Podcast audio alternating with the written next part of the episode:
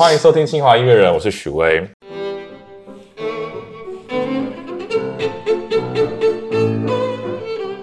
那大家知道，我除了在清华音乐人当主持人以外，我自己本身是一个音乐类解说类型的 YouTuber。那很多人都问我说，我经营 YouTube 频道遇到最大的困境是什么？那我通常想都不用想，就直接说，哦，我遇到最大的困境就是音乐版权的问题。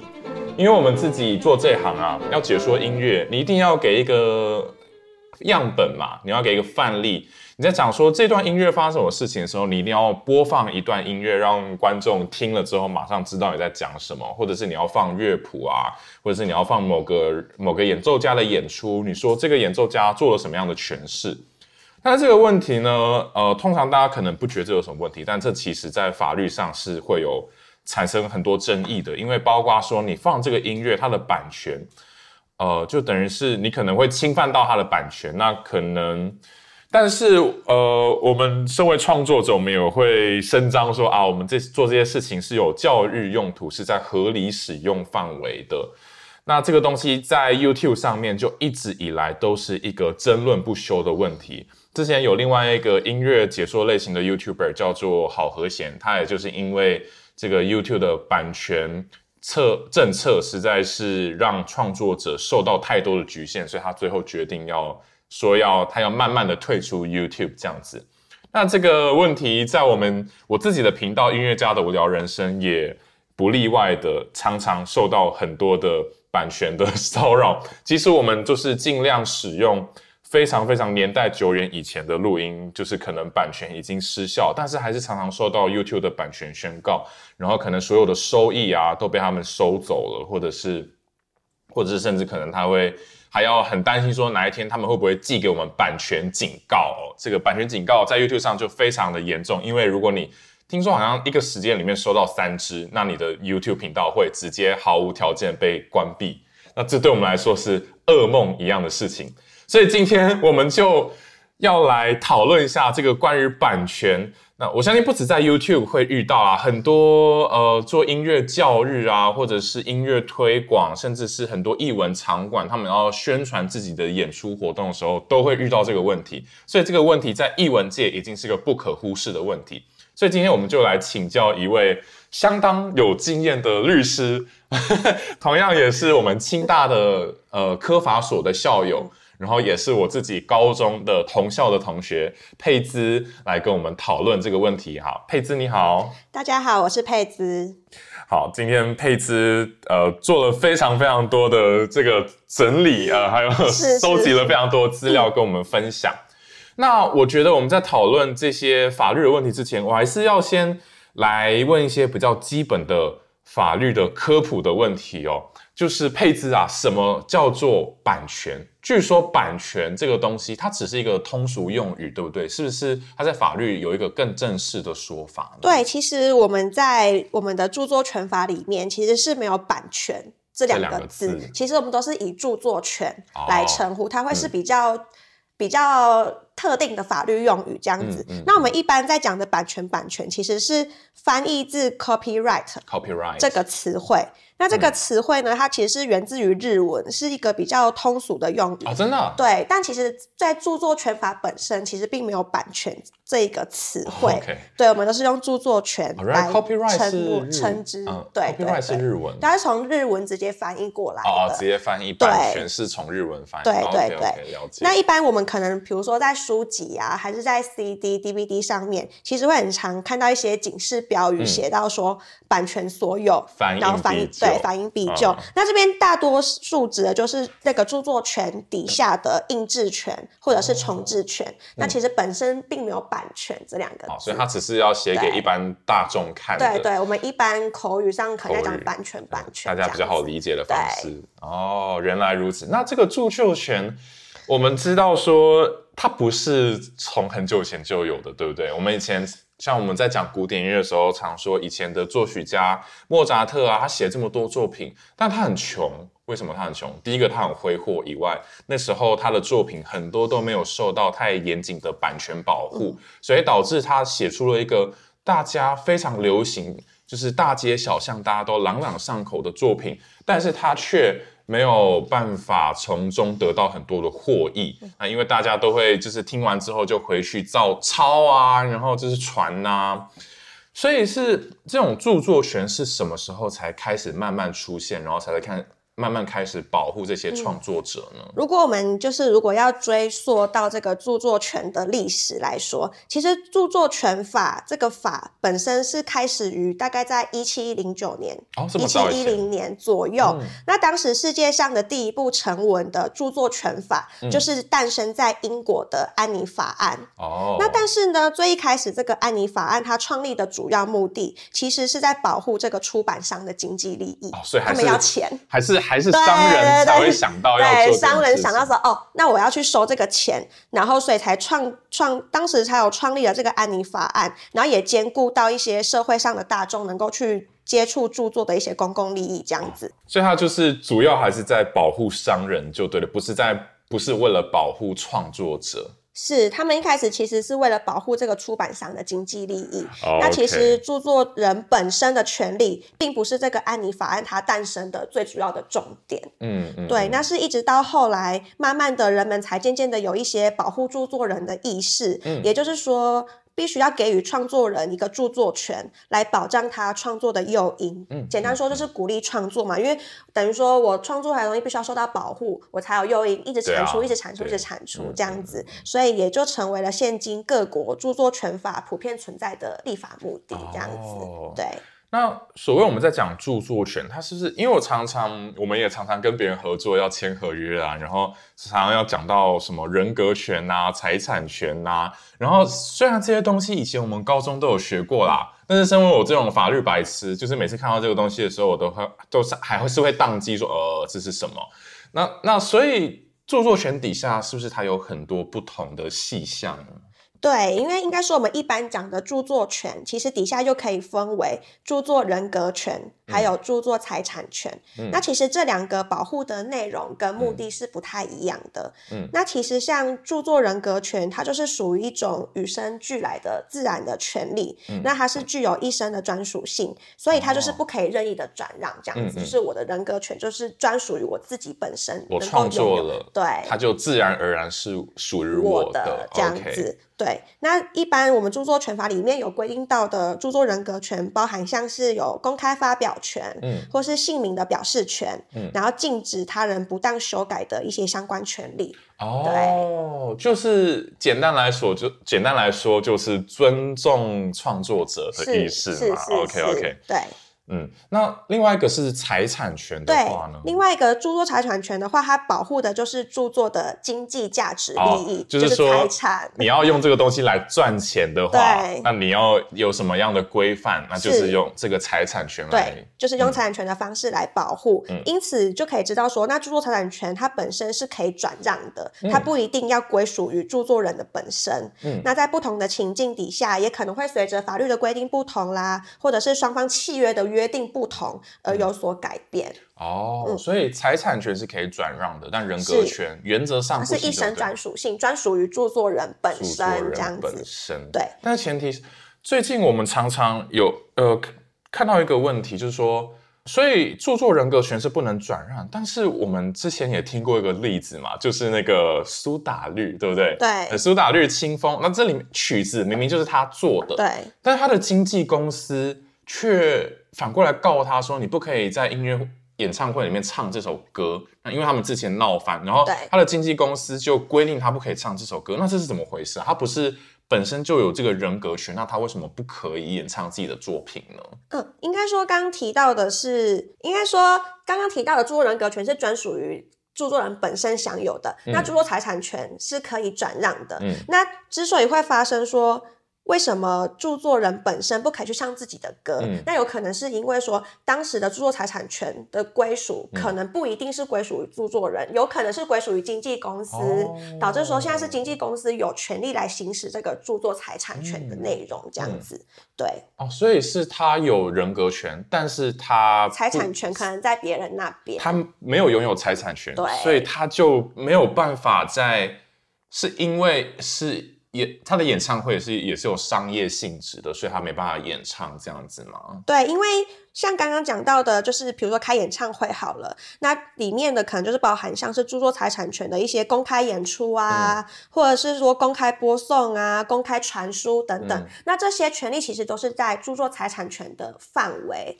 那如果万一我今天我没有著作财产权，我自然而然就会受限于说我不可以行使这些相关的权利。啊，那这样子真的跟我们的直觉非常的反反直觉，跟法感情会有点不相容。对啊，不是说要保护这个。创作者嘛，就最后保护的还是商人，对不对？对。那如果说清风就说啊，因为我就是要唱这首歌，那我这场演唱会就不卖票，就不票就是免费的话，不行哎，因为其实你有没有侵害到著作权，跟你本身有没有没有拿盈利，其实没有，这不是有直接相关的？那它影响，嗯，它影响到财产权拥有人的。可的著作权的是是怎么样的一个方式呢？是什么样的原因？是因为说啊，可能我唱了这这首曲子在这里的话，那呃，就是可能会大家听过在这里听了，就不会去那另外一个地方听，是因为这样子吗？嗯，应该说是因为先例如假。如果今天著作财产权确实是属于经纪公司的，嗯那就是经纪公司才有权利去行使相关的著作财产权。那比如说清风今天在演唱会上面唱这首歌好了，有公开演出，那公开演出其实就是属于经纪公司可以去行使的权利。就算他没有卖票，对，就算他没有卖票，他今天公开演出了这个曲子，就是有涉，就是有可能就会有涉犯到侵害。他人著作权的问题了，这样子，对，好神奇哦，好好诡异哦。对，应该说原则上著作财产权是属于著作人本身的，没错。但是就是有些例外的规定，就是你有可能是因为法律的规定或者是契约的约定，导致说著作财产权今天是归属于在别人的身上。对，好，那我有一个另外一个问题想要问，就是我之前有一次跟别人合作的时候，他在法条里面写说。呃，他委托我做一个影片，但是他说这个著作权要归于那家公司，是那这样不是也跟我们刚刚讲的东西有点矛盾吗？不是说我创作，那我就本身就具有这个人格权，那为什么他可以把这个人格权拿去，然后我自己嗯，这是怎么回事啊？应该说，这边就是有点牵涉到著作权归属的一些例外的规定，就是刚刚有提到的说，原则上是属于著作人本身，原则上，在原则上。可是像其实著作权法的法条里面本身就是有一些例外的规定，例如例第第一种例外的规定可能是说，例如你可能是公司的员工，然后你在公司啊企业里面的你的任职的范围内从事一些创作的活动，嗯，那在这种情况底下，它其实著作权法里面就有规定到。说这个员工他是受雇于公司嘛？因为受雇，对，他是受雇，然后他基于职务上面所产生的创作，哦是以他法条是规定说，你原则上是以受雇受受受雇人为著作人，嗯，但是契约其实也可以另外约定说，是以这个雇佣人，就是以公司为著作人，对。这样也有道理啦，就比如说我是一家，我是一间电影公司，然后我们要拍一部电影，那拍一部电影当然下面要很多人的合作，有些人要。要摄影，有些有导演，有演员，对，就是有他的资源嘛。所以说你想用的这些资源，对对对，那就变成说，可能也可以另外约定的方式，以这个雇佣人就是公司为著作人这样子。不然他每个演员都说哦，我这是著作，我是我，我都是有人格权，这样其实也会有点混乱，确实。这样就可以理解。对，那这是另一第一种例外的的状况。那第二种就是等于说，他不是受雇于公司的员工，比较像刚刚。那个主持人提到的，就是说今天他是出资受聘，等于说他今天是独立的创作者，然后他接受别人的出资来从事相关的创作。嗯那其实这个在业界是一种常态嘛，就是比如说别人出钱请你去创作出一个作品，这样就是我遇到的状况。对对，但是是属于你的这种状况。嗯那对于这种出资聘人完成的著作，那其实也是在著作权法里面有规定到说，原则上是以受聘人。为著作人，受聘人就是你，就是创作人为著作人。但是契约也可以另外约定，说是以这个出资人、出钱的人为受对为著作人。OK，所以这时候我们就是要很很很小心，那个契约到底是怎么约定的？你有可能一有闪失就把自己卖掉了。对，著作人就是你是那个出钱的人了，这样 子。对对，所以在这种情况底下，我们一般来说在定相关的合约的时候，在这个著作权的归属上相关的条款，就必须要去很注意的看说，哎，今天究竟是规定著作人是谁，乃是说著作财产权是归属于谁等等相关权利的那些条款都要很注意。哇，这个真的要很小心哎。对啊，不然避免之后产生相关的纠纷，然后把自己的东西 卖给别人，自己都不知道。对啊，我觉得我以前一定也呃，之前频道刚成立的。时候那时候还很小，懵懵懂懂的时候，好像已经把自己卖掉好几次了。对，就是要这个这部分，就是每个著作人为了保护自己所拥有的著作权，都要很小心面对的一个问题。嗯，那好，我们刚刚就是聊了关于著作权这个本身啊，当然就是比较比较专业的。但我们现在来讲一些例子，好，就可能大家比较耳熟能详的案例，然后大家来看看说，哎，这个东西原来是有有一点法律上的问题的。那我现在是第一个想要问的问题，就是关于一个作品本身的著作，就包括一首曲子啊、一个画面或者一个文字。那我想我想要先问的一个，就是很久很久以前听过一个例子，就是说，呃，以前我去某集团啊，就是王品集团的餐厅里面吃饭的时候，然后他们常常会有一些那种。呃，寿星的庆祝的那种那种活动嘛，就说你这个月是寿星，一起欢唱，对，欢唱，他就端一个蛋糕出来，然后唱生日快乐歌。但是我那时候，我我常常在餐厅里面就发现到一个情形，就是他们唱的那个生日快乐歌，跟我们常常听到的不太一样，哎，因为我们平常听到的是。祝你生日快乐，就这个嘛，我不要唱太多。然后，但是在餐厅里面，他们唱的是生日真的好快乐，好快乐，好快乐，生日真的好快乐，就是很奇怪啊。因为我们我们从小唱生日快乐歌不会是唱这首，但是他们在餐厅里面却唱这首。对，我一直就觉得很奇怪，他们为什么不唱我们最熟悉的那首？然后后来才耳闻说，哦，原来是因为我们最熟悉的那一首。是有受到著作权保护的，所以在餐厅里面他们就不能这样唱，是这样子吗？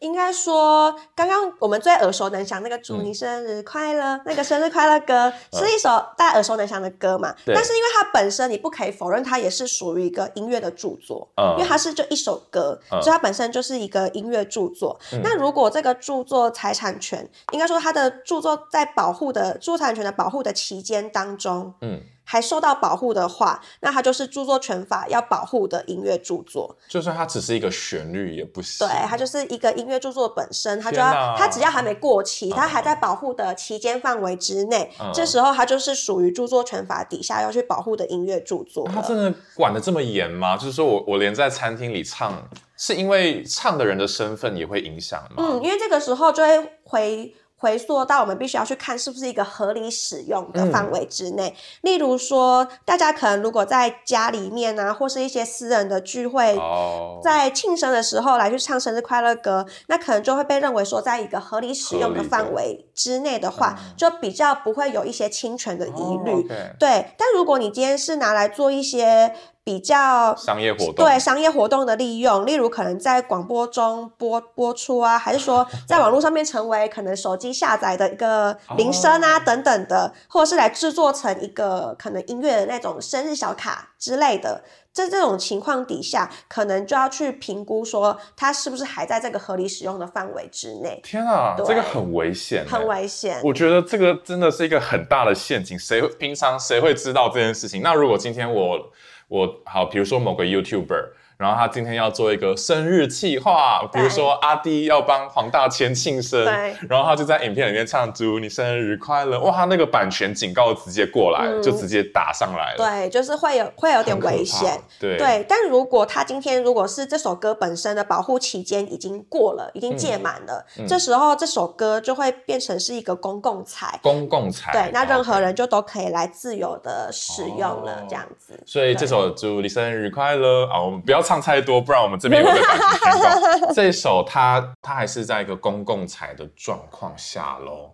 就是如果说以以我们现在看到这个状况，它就可能是这样。对，它就对，已经是一个公共财了。了解。那我就觉得很奇怪啊。其实不只是这首生日快乐歌，很多就连古典音乐哦，很或是很多流行乐披头士啊，那然后甚至像我们常听古典音乐的人，我们常说，比如说现比较近代的作曲家，上个世纪的作曲家，像拉威尔、像普罗高菲夫、像肖斯塔高维奇、像呃史特拉文斯基这些作曲家，虽然我们都是在都是在音乐课本里面会学到的人物，对，但事实上他们好像距离我们也没有到很远。所以有一些他们的作品，其实还是有受到著作权人、著作权法保护保护的范围。但是现在我的问题就来了，这些人都已经死了，而且可能已经死了好几十年了。那为什么还要有著作权去保护他们的作品？应该说，这个就是会牵涉到著作权它时效的问题。嗯，那其实以我国以我们来说好了，我们的著作权法本身就是规定说，这个著作财产权是必须存续到这个著作人。生存的期间以及死亡后的五十年，就是等于说，我就算死了，可是我过世后的五十年内，也都还是在这个著作权的保护时效之内，这样子，就是牵涉到有关于时效的问题。所以，我们我们。台湾的法律是规定是看那个人死了，而不是看那个作品是什么时候写的。对，就是说他会存续在这个著作人生存的期间，以及他死后的五十年，都还是在这个保护的时限范围以内，这样子。那著作人已经死了，那他保护到的是谁呢？他保应该说，当刚刚就有提到的是有关于人格权跟财产权嘛。那人格权有一生专属性，所以可能是你过世的时候，你人格权就不在了。但是你的那个财产权、那个经济利益还是在啊，因为一首歌。可以卖那么多钱，等等等，对，就他的财产权的经济利益还是存在的。可能是经纪公司，对，可能是唱片公司，对，发行商，对，就是继续保护那些发行商，对，或者是像书籍的出版商啊等等的，这些其实都是属于著作财产权的范围之内。了解，OK，因为我们我们频道也是遇到这个问题，比如说我们频道里面音乐家的无聊人生有一部影片在讲布兰诗歌，那布兰诗歌它是德国作曲家卡尔奥夫在二十世纪初的时候写的，但是我们做了这部影片介绍这首曲子，结果我们居然收到版权版权宣告，他们说这首曲子的版权还没过就被警告了。我就觉得很奇怪，这首曲子它的创作年份已经是啊，卡尔奥夫他是一九八二年过世的，所以说照这个逻辑来看的话，就是因为他过世的年代很晚。一九八二，就现在几年？二零二二，二十二加十八，对啊，四十，对啊。如果以以以这样的年限套用，如果是以套用到我们台湾的法律来说，它还没超过五十年，嗯，它它就还在那个保护的范围。原来是对，其实它保护的年限还蛮长的，嗯，有长达到就是著作人本身过世后的五十年这样子。好吧，那我就只能默默吞下着，就是也不能去抱怨说。对，因为我那部片就是在 YouTube 上面流量非常非常好，大概有一百多万的观看次数，然后如果换算下来，大概是两三万的收益，然后结果就因为这个版权宣告，所以我这些收益通通都被拿走，都被卡住。不过就也是要尊重啦。对对，那就那就真的没办法。那呃，我现在又想到一个问题啊，我们说我在 YouTube 上面放布兰诗歌会被版权宣告。但是吊诡的事情来了，现在各大音乐厅或是甚至很多乐团，他们仍然常常在全世界各地上演这部作品，就是现场演出哦。那我这里要提一提，我那我做那部布兰诗歌的影片，其实就是在帮高雄卫武营他们做宣传，因为他们就是呃今年要演出这个这个制作。所以我就帮他们宣传说，哦，布兰诗歌这个作品，它是在讲什么内容，然后它很精彩啊，大家千万不要错过，要去看。做一些介绍，这样。对。结果收到版权宣告的是我，但是魏武营他们在演出这个作品，他们反而呃比较没有遇到问题。那这个是是他们真的没有法律问题，还是说他们只是呃他们其实是有有这个风险在的呢？还是会不会有可能他们是有去取得那个著作人的同意，就是有经过授权？如果有经过授权的情况底下，真的是最安全的。嗯，等于说我取得著作人本身的同意，我同意你可以来公开演出、公开、公开、公开的来去宣传将我们的音乐内容，这样子是其实是最安全的。最安全。那第二种有可能是说他没有取得授权，但是他如果是在合理使用的范围之内，哦，所以公开演出也有所谓的合理使用。对，那这个稍稍后我们也会来。提及一些合理使用范围的一些相关的条件限制，这样子。因为我直觉觉得，我我相信他们应该是没有去取得授权，应该是没有的。在古典音乐圈里面，大家都觉得说，你演出某个作曲家的作品都是习以为常，对，就算是现代现代作曲家都还活着的作曲家，在古典音乐会里面都还是常常发生，就是某个演奏家他想要演某个作曲家的作品，然后他可能也不会去取得授权，他就直接就演。对对，像像像以我们钢琴家，我们常演拉威尔的作品，但是像如果你把拉威尔的作品放到 YouTube 上，就算是你自己演出的哦，会直接被版权宣告。但是钢琴家们还是这么做，还是在现场演出去演，所以这其实就是以法律的观点来看，这都是有风险的。这个都是有侵害著作权的一些问题。哇，那真的很可怕。但是我相信，我相信应该是。不会那么无聊，说这样子去告他们啦。你过去的案例，但是就很难讲。我听说有些作曲家，他们的后代对会很在意，比如说盖希文，就是创作《蓝色狂想曲》的那个盖希文，听说他们的后代就对这个非常在意。嗯，所以我觉得音乐家，啊你们还是要小心。这个没有被告，不代表说他们不能告你。这样对，嗯嗯嗯。好，那嗯，其实我也想。顺便来聊聊一些历史上的一个案例，就是说我们这种呃演出别人作品，或者甚至是改编别人的作品，对，在以前是非常常见的。比如说莫扎特他的《魔笛》这部歌剧上演之后，好，可能在维也纳呃引起非常大的反响，然后几乎变成是当地的流行音乐。哎，这时候可能就会有一些小提琴家，有一些一些钢琴家。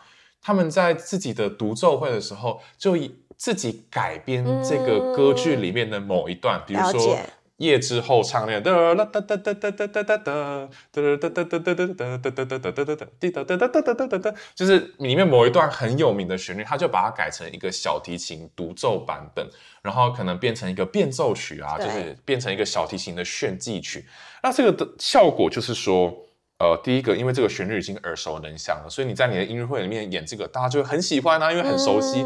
然后再来，你就把它当做一个媒介，然后炫技，然后大家就会觉得哦，你好厉害，你把这个旋律改的好厉害。这个在以前古典音乐界是非常非常常见，甚至很多这样子的作品还会变成是一个旷世经典，就是变成后来的呃，我们常现在还仍然常常在演奏那些被改编。最有名的就是《卡门幻想曲》。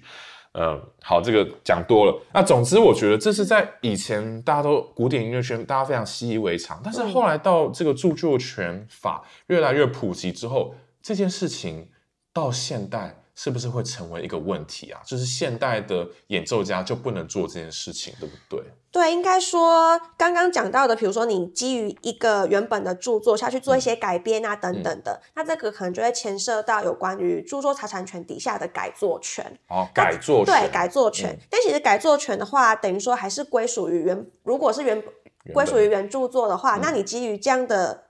原著作下去做一些相关的改作等等，你衍生了一个新的著作。那你如果今天衍生了一个新的著作，你原则上还是也是一个独立的著作权来保护它。嗯，但是同时你有可能会侵害到这个原本著作的著作权。OK，对它虽然说是两个不同的标的，那受到不同的著作财产权的保护，但是你有可能会去侵害到原本那个著作权所享有的相关权利，这样子。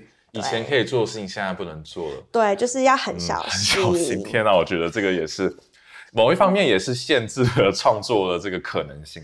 以前我们常常会说，哦，这个我我是一个小提琴家，我今天要演奏一首曲子，叫做莫扎特主题变奏曲，因为我是改编自莫扎特。那结果到现在，我我身为一个钢琴家，我说我要演奏一个维里安主题变奏曲，这样就变不行了。嗯啊，这样子也是。这个法律也是有时候也会有一点。其实这个其实就有点两难，因为说可能站在原著作权人的立场，他就会觉得说这就是我的著作，我不想要别人来任意的改编、任意的使用我的创作，这就是我的东西，所以就会想要去优先保护他自己。但是可能是站在改作人那方面的立场，可能就觉得说我今天有加入我自己的其他的。想法或其他我自己的 idea 进去，我也不是说按照你原本原封不动的就拿来拿来使用，那我可能加了一些自己的元素进去啊，把它变得可能更华丽，然后是不同的样貌。那为什么我？不能这样子做呢，其实这是有点两难，就是我觉得是站在不同人的立场，就会有可能有不同的一些想要主张的想法。那判定上是不是会有一些模糊空间呢？对，就是变成说要很个案的去判断。哦，就说你这个改变的幅度有多大？对，如果你号称说你是改变。改编，但是你里面只动了一个音符，然后就说这是改编，对那就说不通。对你这样子原创性就很低。那你要说你有你有你有做很多的改编等等等，就会说不过去。但是如果你今天你创作元素很高，你确实跟你原本那个原著作的样貌已经。完全不同了，对，那一看就知道说哦是两个独立的作品，那这时候要去在说理上就会比较说得过去，就比较 说得通，对，所以就是要个案去判断这样子。我觉得这个也很难，这个法法官也要很有这个 sense，而且他要能够判断说，有些人是改了很多，但是他其实本质上没有改，他只是在你这个旋律上面加了很多乐器，然后加了很多。什么音效？它其实本质上没有改很多，但是有些人是他可能看起来改了很少，但他改了一个很关键的部分，然后看起来就不不一样了，意意义就不一样。那这样法官要怎么样去判定啊？法官也要懂这个艺术的内涵，他才有办法理解。那这个哇，真的是很难的问题。对，确实很头痛。因为之前我们跟那个另外一个嘻哈歌手林浩弟老师也聊过这个问题，他说。有一个歌手，有一个创作者，他就是把披头士的某一首歌做叫什么 mash up，就是把它拆成片段片段，然后重新组合，然后变成了一个新的作品。结果被那个披头士的唱片公司告，被告，被告。然后这个事情在嘻哈圈引起了非常大的反响，因为在嘻哈圈这样子的创作是非常普遍的，而且是它的原创性非常高，它非常的有创意。但是在唱片公司的立场就是看说，哎，你这个里面所有的素材都是从我这个唱片里面挖来挖来的，你只是把它重新顺序调整，对对，那这个就会有很大的争议了。确实，对对对，哇，这个很多很多问题。好，那我们刚刚聊的东西都是在讲作品本身，就是一首曲子，包括它的旋律、它的歌词。那另外一种著作权常会。讨论的问题的是这个录音，对，就是一首曲子，好，比如说莫扎特的某一首奏鸣曲，然后可能 A 钢琴家他录了一个一一个专辑，然后可能跟 A 唱片公司合作录出了一个专辑，然后好，这个专辑的这个录音它本身就有一个版权著作权，对，然后另外一个钢琴家 B 钢琴家他去录了莫扎特的同一首曲子，然后跟 B。呃，唱片公司他们又是另外一个著作，那这个就是我们在说的录音的著作权。对，那呃，所以我们我在做音乐家我聊人生常会碰到的问题，就是说我们要我们在介绍一首曲子的时候，我要举个例子说，哎，这首曲子听起来是怎么样子的时候，我就要用到某个演奏家跟某个唱片公司录出来的录音。哎，结果这时候我就踩到版权了，因为他们说这个录音好，这个莫扎特的作品可能版权已经过期了，但是这个录音本身仍然是有版权的。对，所以这时候我就会踩到，对不对？对，好，那这时候呢，我当然知道这件事情啊，所以我就会采取一个策略，好。这个很近代的录音都有版权保护嘛？那我就去找很久很久以前的录音，就比如说一九五零年代以前，就是录音技术刚发明的时候，然后那时候用一些很烂的技术录，然后甚至那个音质都很差，都有炒豆子声音，就噼噼啪啪啪。那时候，对我就用那时候的录音，结果这时候我放到 YouTube 上面，神奇的事情发生了，我还是被版权宣告了。那结果后来我就我就很疑惑为什么？结果后来我就去请教了一个在音乐推广界的一个前辈，对，他就跟我分析说，可能是什么样的状况呢？可能是这个很久很久以前年代的录音音质很差，那个录音原始版本的原始版本的唱片公司，后来他们决定制作了一个复刻版的，对，就是把原本音质很差那个版本做音质修复，把那些炒豆子声。给去除掉，然后让这个录音虽然年代久远，但它音质听起来是好的。结果在它复刻完之后，哎，结果这个录音本身又版权的保护期间又被 renew，对，又被重新开始了。这真的是这样子吗？对，因为原本的那个原始版本可能是年代久远、很久很久以前的。的音乐，那可能。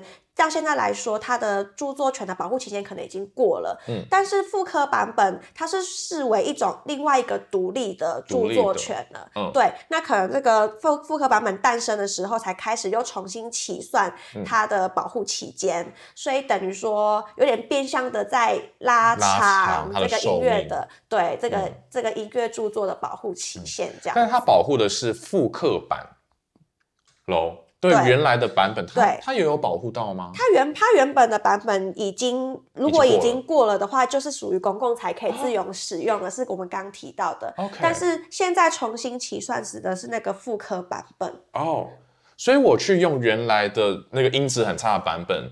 理论上应该是合法的。对，理论上它应该是公共财，它是可以被社会大众自由使用的。所以是 YouTube 判断错误喽？嗯，有可能，或者是 对，或者是可能我被阴了。对你可能这时候要去问他说：“那我你你这边发的警告的警告内容，到底是针对原始版本去警告，还是针对这个复刻版本去厘清？”哦，对。对，这时候我就要抱怨这个 YouTube 很霸霸道的地方，因为他们去判断，他们不是人工判断，他们是用 AI，然后他可能去比对这个音轨、旋律，对这个波形的相似度，他可能会发现说，我用的这个版本的旋律跟那个版本的旋律一样，但是。里面有很多草豆子声，他那个不在乎，他都觉得可能那个就是杂音，对，所以他就无法分辨这个是原始版还是复刻版，所以他就判断出就说哦，你看你就用了这个复刻版啦，就警告你，就警告你，对，这个真的很讨厌，对，而且 YouTube 我我要再抱怨，这个跟法律无关，这是 YouTube 的问题，你如果去申诉的话，他他会说好，我们接受你的申诉，我们会再重新判断。就他判断的标准是什么？他会把这个你的申诉再送去给唱片公司，给唱片公司决定说，OK，我要撤销这个警告，还是我我要继续警告你？对。结果唱片公司常常会摆烂，他们就说，哦，我们当然是要继续警告你啊。对啊，因为以他们的立场来说，一定是要保护他们的那个音乐嘛。而且就是因为 YouTube 上面的的东西太多了，所以他们没有办法一个一个很仔细的审，所以他们常常就是便宜了事，所以常常就变成我们。这些创作者就默默的就被被被阴了，结果这时候 YouTube 他们会说，呃，这个我们的申诉被驳回，被唱片公司驳回，那你可以再提出第二次申诉，哎，结果这时候 YouTube 又很霸道了，他警告你说。好，这次你再提第二次申诉，对不对哦？你一直占用我们的时间哦，我们要一直花时间去审理这个这个东西哦。好，那你如果第二次还是被驳回，那你会直接收到一个警告哦，就本来是申诉，呃呃，本来是版权宣告，本来就是没还好。那如果是版权警告的话，这对你的频道影响就非常大哦。对，所以我觉得这也是 YouTube 很糟糕的事情。他感觉用这个来去限制你去捍卫的一个，他就是你会担心说啊，会不会可能又不小心又被驳掉，还是什么之类，所以就导致你不敢去对主张你原本可能可以主张成功的权利。那当我被驳回，我可能被收到一次警告，我。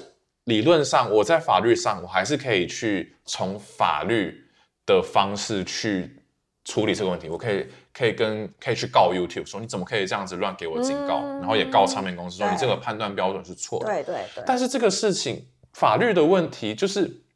对我们的时间成本也是非常大，一般的创作者不太敢去这么做，而且也不知道说，因为唱片公司他们有有他们很专业的法务，嗯，然后我可能我也不确定我能不能告赢他，所以这时候我常常就只好摸摸鼻子，好了就好，算了，就算了，对，所以我觉得这个也是非常大的问题，对创作者非常不公平。好了，这个跟这跟跟铺子没有关系，这我只是 偷偷抱怨一下，也是让观众可以了解，应该也是大家很很常在面对的问题，很常在面对问题。所以现在很多 YouTuber 就在抗，尤其是这种在介绍音乐的 YouTuber，他们就就就会常常抱怨说自己想很想要离开 YouTube，但是也没办法，因为现在的市场就是被 YouTube 垄断，所以这是个非常值得大家关注的问题。然后我真的就把这个事情抛出来让大家知道。好，回到我们讨论这个 著作权的问题。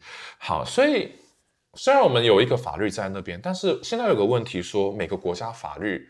规范的又不一样了，像像我们国家规范的是五十年，对，我们是著作人本身的的生存期间跟他死后的五十年这样，但是在美国据说是七十年，呃，不确定啊，可能在某我我忘记那个确切的数字，但是我我清我确定的是，好像是可能各国会有不同的年限的保护规定，这样。这时候怎么办呢？那这时候变成说，你使用的时候是你的准据法。是要以哪个国家为主？看你在哪个地方、哪个国家演出，对，或者是说当时在订合约的时候，会不会有定一些准据法？可能以哪一个国家的法法条为主这样子。但是如果你抛到网络上的话，基本上就就是无远弗届。无远弗届，这时候所有的国家你都要知道说哦，对，它它用在各国的年限怎么样？它用在各国的年限怎么样？可能会有规范不同的情况。这时候 YouTube 就会告诉你，OK，好，你侵犯到哪个国家的法律，好，直接给你版权宣告。对，好危险，好危险好可怕！好，那我们刚刚谈论了这么多法律上的限制，但是这不代表说我们就不能去使用这些作品，我们就不能完全不能去。比如说，我是一个音乐教育者，我就完全不可以跟我的学生说：“哦，有这个录音，你可以去听哦。”因为这样子也很不合理啊。所以，是不是就有一个叫做合理使用对的范围去界定，说在什么样的状况下，我可以去使用这些著作？对，这就是我们刚刚其实，在生日快乐歌那时候有稍微跟大家提到的一个合理使用的范围。范围。那其实合理使用它这部分就是指。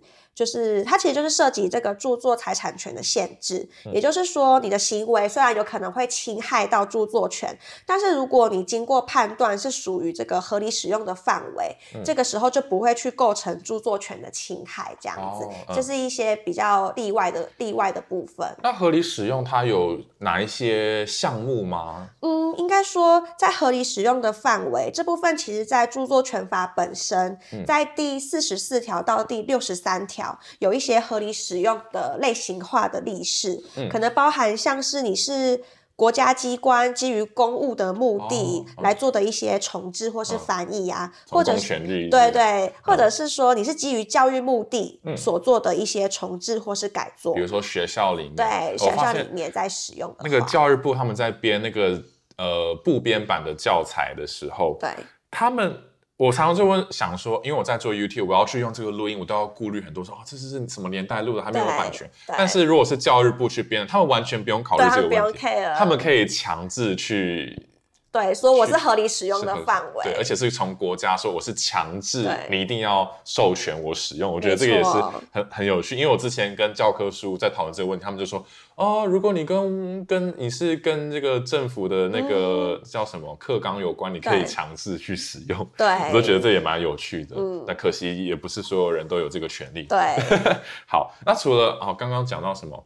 呃，国家机关啊，教育目的，教育，或者是说你基于什么学术研究的目的，写论文，对，等等的，还是说你是为了保存相关的文化资产啊，然后提升艺术文化，比较就是公共利益的范畴之内，就会比较容易被视为是这个合理的使用范围之内。那他怎么判定呢？就是变 个案，对，就是要别人说要去个案判断有没有套可以套入到这个历史的一些规定内容，或者是说我们在著作权法的第六十五条有去规定到一些判断合理使用的四大基准。四大基准，这是写在法律里面。对，它是它是规范在著作权法的第六十五条的范围之内，有一些判断的基准来去判断说，哎，现在是不是在这个合理使用的范围之内的基准。那是哪四大基准呢？呃，它的四大基准主要是规定到它的，它像它的第一个基准就是有提到说，必须要看你这个利用的目的跟性质。嗯，例如说你是基于商业目的呀，还是非盈利的教育目的这样子。那商业目的通常就会就比较难，对对对，就是如果你今天是基于商业目的的话，那你可能因为你顾名思义就是为了去产生相关的经济利益嘛，等等等等。那如果你今天是基于这个非商业目的，例如说你是为了教学用啊，还是研究用啊等等的。如果你是为了这些公共利益的话，相较于商业目的的使用，你比较可以去成立到合理使用的范围之内。所以，我们音乐家的无聊人生在介绍这些音乐，我就可以说哦，我是在教育推广性质，所以我应该可以去。声称我有合理使用，对你今天就是就是你就变成说你的说法要说，我今天是为了推广音乐，是为了普罗大众的音乐素质等等的，那这时候就比较可以去主张说我是非商业目的，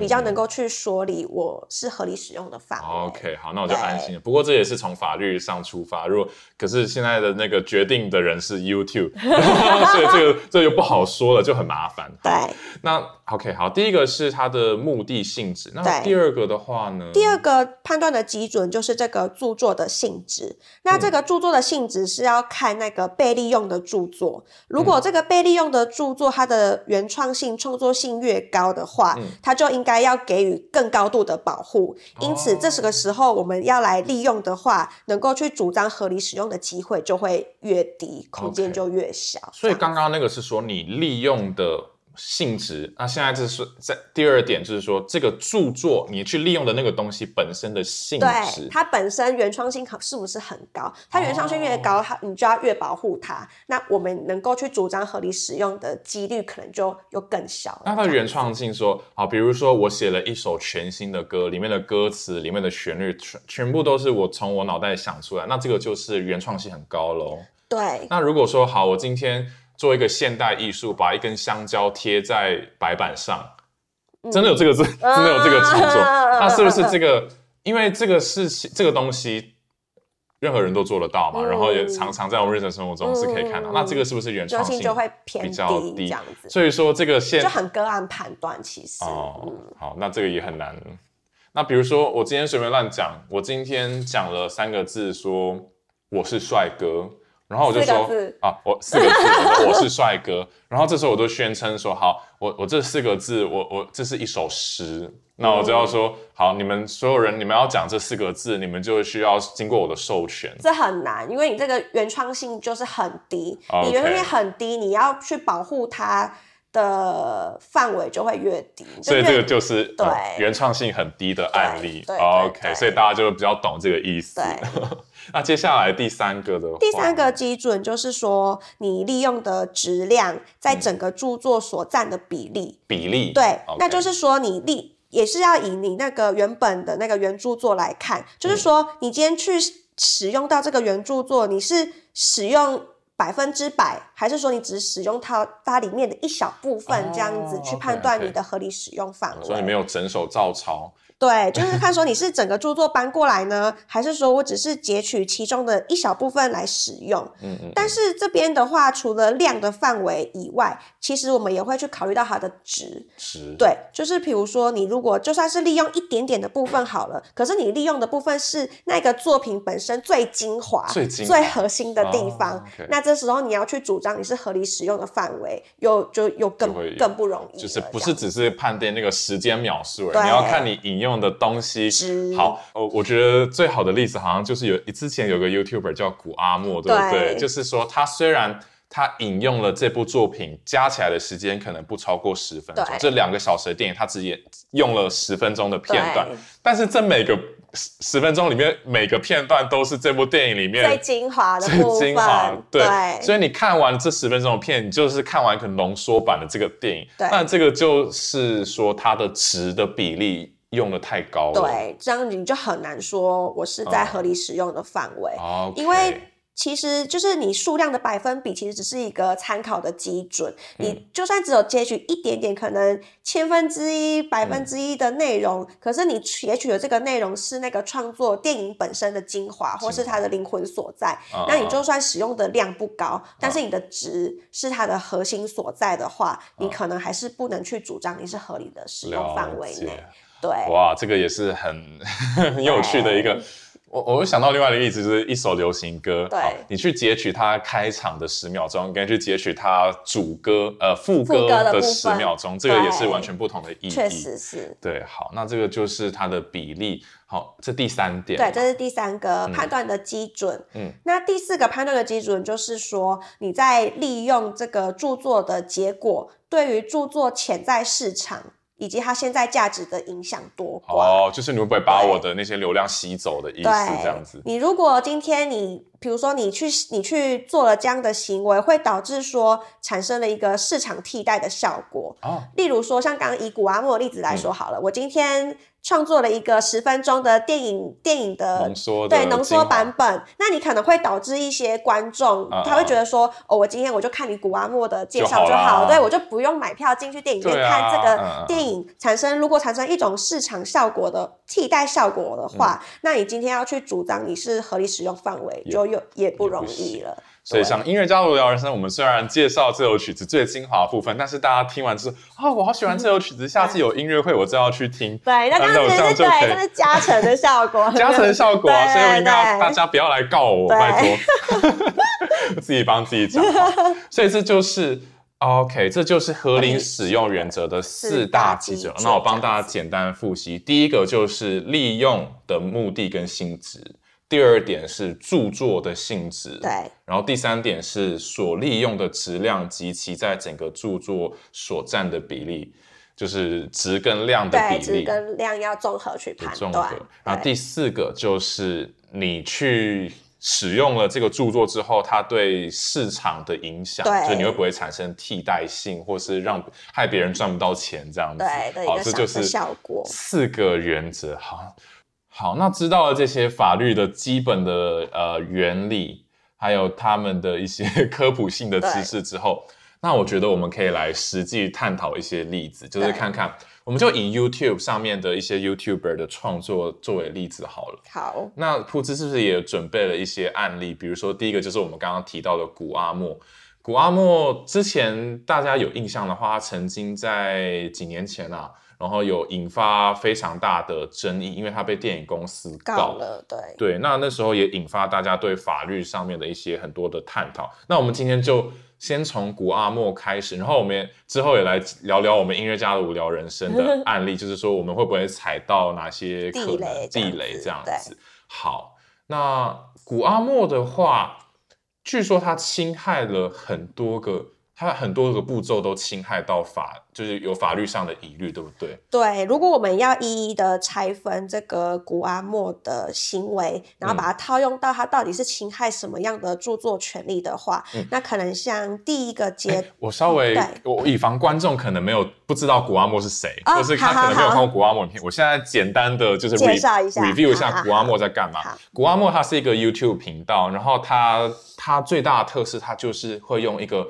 呃，五分钟看完叉叉叉电影，就比如说五分钟看完《海角七号》的影片，对，然后他就会用讲故事的方式，就是把所有剧情里面最精华的地方讲一遍，然后同时画面就会放那些电影里面的画面，呃，然后。大家会喜欢看他的影片，其中一个原因是因为就是可以很快的了解一部电影它的剧情在干嘛。对。另外一个原因也是因为古阿莫他自己在解说这些电影的时候，他的口吻是比较风趣的。就大家好，我是古阿莫，今天我要来讲完一个，我刚刚 学的蛮像的。好的，很像。今天我要讲一个什么呃什么老婆戴绿帽的故事，然后就开始讲。从前从前有一个什么男的，他今天吃了一碗什么胡萝卜之后出门，然后遇到一个女的，然后就想要跟她嘿咻嘿咻这样。其实你学的蛮像的，学的蛮像的，对，就是类似这样子，然后这样用一个比较戏谑的口吻，然后在很快的时间把一个电影的剧情讲完。嗯，其实以前我小时候。蛮爱看的啦，就是觉得蛮好笑的，然后也是蛮有创意。但是他在做这些事情，第一个包含他放的那些电影的画面，还有他讲这些剧情，是侵害到很，也是有很多法律上的疑虑，对不对？对他其实有侵害不同种类的著作权的内容，比如说像他第一个阶段，他今天如果把这个电影的预告片啊，或者是这个电影的全片下载到他自己的电脑那这个行为本身其实就是有涉及到他的重置权。Oh my god！著作权的重置权就涉及到了，光是下载这件事情就重置，就就重置了。不要不要在那边乱乱去什么怪怪的网站上面下载影片了。对，这可能就是有涉犯到著作权的疑虑。但是，嗯，但是我光是下载影片的话，我就有触犯到法律。但是我就算没我下载了，我没有拿来。播给别人看，我没有拿来做什么事情，我光是去下载，我就侵害到法律了。对你这个本身就有侵害到重置权了，因为你重置了嘛。嗯，对。那如果是在第二个阶段，今天如果他又把这个下载的影片，因为他要做成自己的影片嘛，所以他势必会去进行剪辑，剪辑这个电影的片段啊，电影的预告片等等的。那这时候就会去涉犯到这个改作权的内容。对。那第三个步骤，如果他今天将这个剪辑后的影片上传到 YouTube 平台上给普罗大众的人看，那这时候也可能去涉犯到这个公开传输权的问题。对，所以等于说他各个行为都分别涉犯到著作权法底下的不同权利内步步踩雷。对，步步侵犯。哇，这个我觉得，老实说，我觉得这些事情我也都做了。比如说我在做好，我在介绍布兰诗歌这这首曲子的时候，我就讲到说，哎，德国以前有一家广播公司，他们特地为了布兰诗歌拍了一部电影。对。然后为了让大家知道这个电影大概什么样子，我就截取了这个电影里面的一小段画面，很小很小一段，说啊，他们把它拍的怪怪的啊，像这样子。那我我怎么样去得到这个电影的画面？我当然是到 YouTube 上面去搜寻，然后直接从那个 YouTube 下载下来，然后再剪成一小段放在我的影片里面。OK，好，所以我现在是不是也很危险？也有一点呃疑虑，有一点疑虑，但是不见得说做这件事情就是有危险，是不是也是要考虑到那个合理合理使用？对对，因为我我相信，嗯，我相信所有的 YouTuber，所有你在 YouTube 上面看到的创作者。这些事情他们一定都做，不然他们不肯。你想他们去哪里得到这些画面？你哦，不要讲古阿莫，讲超立方。超立方我超爱他的讲解，他里面对很多电影的这个见解非常精辟，然后对这个拍摄手法有很多的见解。但是他就算他怎么样有见解，他也是他要放这个画面，他一定也是去下载预告片或是电影，然后跟你说哦这边怎么样怎样怎样怎样怎样。对。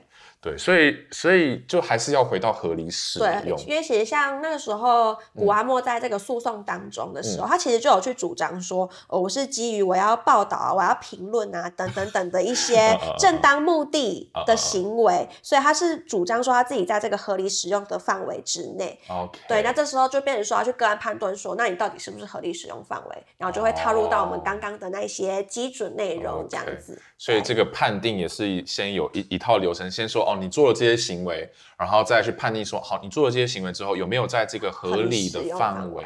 然后还有你会不会让这个电影公司的电影没有人想要买票去看，因为被替代了？对，OK，所以也不是那么死板的啦，就是法律上还是有一些个案判断、个案的判断这样子。好，那我刚刚想到一个问题哦，就是说，我们如果去截取电影的。整部电影里面的画面，然后截取到会直接破梗、会破雷的部分，那这个当然会有法律问题。嗯，那如果我是去截取电影的预告片呢？预告片也是还是有问题，是吧？对，因为预告片本身它也是属于这个电影著作的内容之一。对，所以这个如果你要去使用的话，就是都有可能会去侵害到这个著作本身的著作权。了解，所以 OK，所以预告片也是不能用的。只是啊，还是要看合理使用。对，还是要看合看合理使用。那其实像古阿莫，它其实。他主张他自己是合理使用，可是如果我们是以放到刚刚的基准来看好了，比如说像第一个，他利用的目的跟性质，那我们也知道古阿莫把它放到 YouTube 上面就是为了盈利嘛，就是为了要去得到相关的报酬啊、相关的收费等等的，所以这时候就会被认定它是这个商业使用的目的跟性质。那这时候他要去主张合理使用的可能性就会比较低，会降低，对，就会比较降低。那像比如说像刚提到的，他利用的质量啊。所占的比例，那虽然说它使用的可能只是电影的微小的部分，嗯，但是它都是窃取那种就是就是最精华的部分，那这时候你要去主张合理使用的范围也会比较低，嗯。对，那它也可能会导致说，哦，观众可能看了他的影片就不想要进电影院去看电影了，就会对这个市场有产生一定程度的影响。嗯，那这时候你要主张合理使用的范围也会比较不容易。OK，对，所以就是他最后他应该是告输了，对不对？对他后来是没有去主张合理使用成功。哦，所以他最后会。告书的关键不是因为前面他做了什么侵害重置权、侵害改作权、公开传输，而是后面合理使用这边没有过关。嗯，应该说你这个行为本身已经侵害这些权利了，那你就要看下一个阶段。我如果是合理使用的范围，我就我就不会成立。但如果你今天不是合理使用的范围，你有可能就是就是有侵权的行为。OK，对。所以我刚刚听到一个关蛮关键的东西，就是说哦。古阿莫做这个影片的目的就是盈利，对商业目的这样。所有的 YouTuber 做影片都一定要盈利啊，不然你不然 YouTuber 饿死了。好，我今天说我是一个音乐推广者，我做音乐教育。哦所以我做教育，我就不能收钱吗？那我没有人要做教育啦，对不对？那这个是不是也是一个可以讨论的问题？对，因为。你其实，比如说以一个影片来说好了，我的目的有可能是教育目的跟盈利目的并存。都有。对我可能首先我不能让我自己饿死嘛，我一定要收一点相关的合理的报酬，才能够活下去。那我可能就是有带有一点盈利的目的，但是我如果比较大的目的是为了教育，为了推广音乐，为了提升社会大众的音乐素质等等的，那这时候就变成说商业目的跟教育目的并存，那也是变成说个案判断，我到底是教育目的。占总大部分呢，还是是盈利部分占总大部分？这样哦，那个比例的拿捏也是很很微妙的。OK，了解。那那好了，那我觉得听完这些，我就稍微比较安心一点，因为我真的，我常常说真的，我我做这一行，我常常晚上会做噩梦，我就会觉得说，哪一天会不会有个唱片 公司来告我？然后我就是我进我做这么多年的东西，然后就这样一一夜之间。付诸流水，而且 YouTube 最可怕的就是他们来给我版权警告。他们据说啦，就是某个唱片公司里面某个办公室的可能某个实习生在做这些人工审核，在网络上面到处看，哦，这个好像有疑虑，然后就按几个按钮，然后就发发出警告，对，就可以跟 YouTube 说要发出警告。所以这个真的是很可怕的一件事情，真的。对，好，那我最后想要个问问题哦。我们刚才都在讲说，因为我是以一个 YouTuber 的身份在问说，哦，我要怎么样去使用？对，好，那现在我转换一下角色，变成说，好，我我自己生产出了 YouTube 影片，这些也是我的著作。对，那别人要来使用我的著作的时候，哎，那会怎么办？我需要去像呃像唱片公司，他们每一个作品一呃每个录音或是每个电影一做出来，他们会去申请什么流流程吗？就会说。要要去申请一个。著作权说，哎，这是应该说著作权，它是不用去申请就能够享有，在法律在它的对合约里面，它就可应该说，在这个，因为我们著作权是采这个创作保护主义，你只要著作人的创作一完成了，而且有一定的形式来表达出来的话，就会受到著作权的保护。你不用额外的，比如说不用额外的去跟像商标啊、专利那种要去申请，商标跟专利那种可能要申请才能够受到保护。但是著作权法比较。不一样的是，说我一创作，而且我有一定的形式表达，我就能够去受到保护了。这样子。那今天如果有一个在网络上的陌生人，他突然把我自己我做的我们音乐家无聊人生上面的 YouTube 的影片下载下来，然后上传到哔哩哔哩。我是可以去告他的，对不对？对，因为等于说我他就侵害了我的著作权。OK OK OK，所以所以我也不用我我做完这影片，我上传之后，我也不用去做什么申请，申请都不用。对，别人去用我东西，我就可以直接去告他。对，OK OK，所以这也是著作权跟一些什么商标权、专利等等不一样的地方，就是在于说我不用申请，我就当然的受到保护了。那也是比较能够去保护这个著作人本身的心血结晶这样子。哦，那关于商标，我有一个有一个想到的问题，就是我们。YouTube 频道通常每个频道都要有一点视觉辨识的的的一些设计嘛，比如说我们频道就有一只海牛在弹钢琴，对对。好，那那个就有一点像是我们的商标，只是我们没有去特别申请或没有去注册啊，等等的。但是如果这时候，但是那个东西一直在我们的 YouTube 影片里面都有大量的曝光使用，然后让大家一看到这个东西就知道是我们的频道。对。